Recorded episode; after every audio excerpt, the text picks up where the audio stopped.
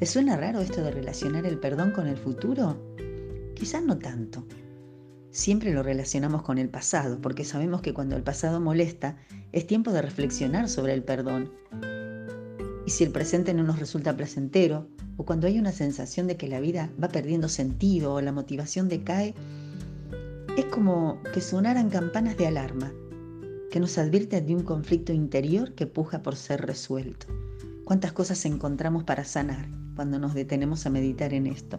porque la vida, que es tan hermosa, es también un compendio de desencuentros, de daños recibidos y a su vez infringidos a otros, aunque muchas veces no intencionales, de roturas, de decepciones, de imperfecciones. Muchas veces este reclamo ni siquiera tiene que ver con otros. ¿No escuchaste alguna vez a alguien decir que no puede perdonarse a sí mismo? ¿Cuántas veces vos misma lo sentiste? ¿Cuánto te deben?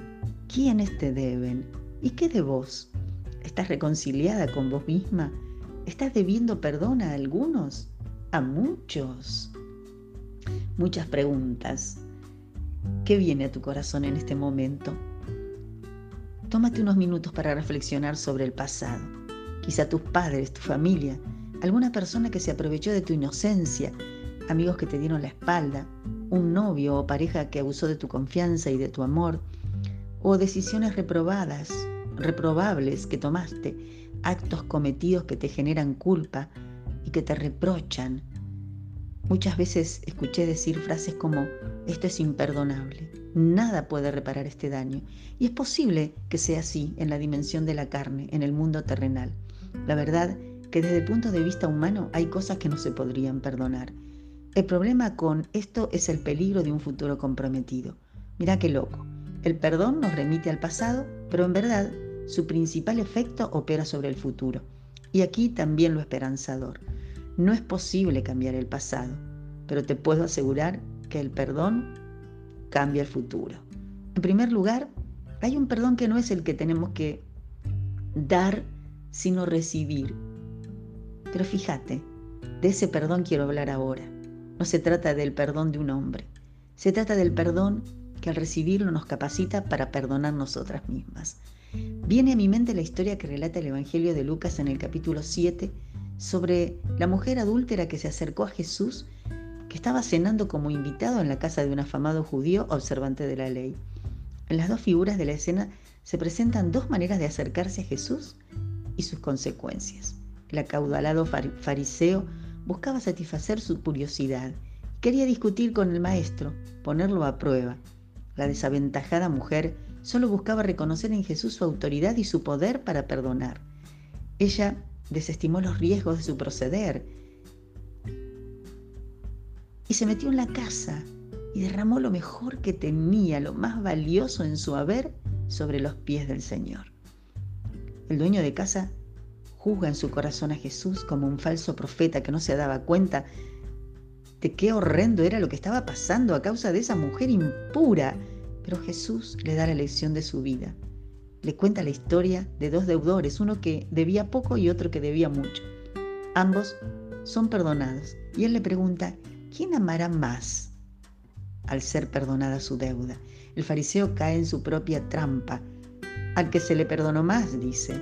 Jesús señala con un gesto lleno de misericordia a la mujer. Todos ponen sus ojos sobre ella pero lejos de humillarla, él quería demostrarles a todos quién era, el que conoce y juzga las intenciones de corazón y también manifestar su gran amor y misericordia para aquel que con corazón arrepentido y con humildad se acerca a él. Él la reivindicó como una mujer de corazón humilde, capaz de reconocer su pecado, al que, poco se le perdona, ama poco, dice el Evangelio en el verso 47. Al que mucho, mucho ama. Porque hay una condición sine qua non para recibir perdón. Hay que reconocer la falta, reconocerse débil y necesitado, y tener un corazón dispuesto a cambiar, como la mujer de la historia. El gran problema de la humanidad y la causa de tanto sufrimiento y dolor en el mundo es vivir y entender la vida como el fariseo hombres y mujeres que se perciben autosuficientes, pagadas de sí, merecedores de todo, aún a veces sin estar dispuestos a dar, dueños de su vida y su destino. Desde ese lugar es difícil suplicar perdón y menos otorgarlo. La vida es una constante de insatisfacciones y demandas. La soberbia que impide suplicar perdón y el rencor y la negativa a dar perdón amargan el espíritu de estas personas que finalmente viven ancladas al pasado, dañando a cada paso su futuro. Muy diferente es la vida de los que con corazón humilde reconocen su debilidad y condición de pecadores y claman con corazón arrepentido por el perdón de aquel que es el único que en verdad puede perdonar nuestros pecados, Jesucristo. En Él y por Él somos capacitados y llamados a perdonar, así como Cristo nos perdonó. Leemos la carta a los Efesios en el capítulo 1, versos 7 y 8. Por la muerte de Cristo en la cruz, Dios nos perdonó nuestros pecados y nos liberó de toda culpa. Esto lo hizo por su inmenso amor.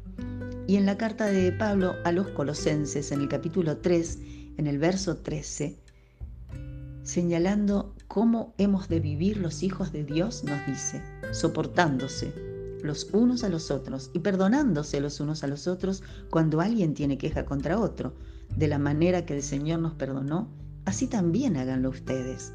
Bendita palabra de Dios. Sabiduría de lo alto, lámpara que ilumina nuestro camino. A través de ella podemos entender los misterios de Dios. Mira qué clarito lo dice en este pasaje. Podemos, debemos perdonar por el simple hecho de que hemos sido perdonadas de toda nuestra maldad. Tu vida puede cambiar hoy mismo por un sencillo acto de fe, amor y coraje.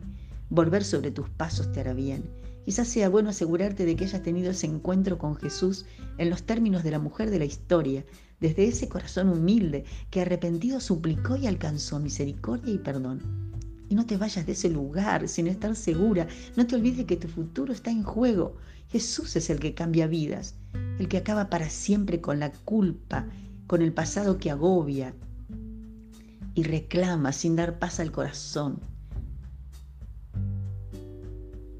Ese es un buen lugar también para revisar nuestro corazón, para buscar toda raíz de amargura que pudiera estar estorbando nuestra relación con el Señor y con el prójimo, poniendo en riesgo nuestro futuro, cargándonos con una pesada carga, amargando el corazón.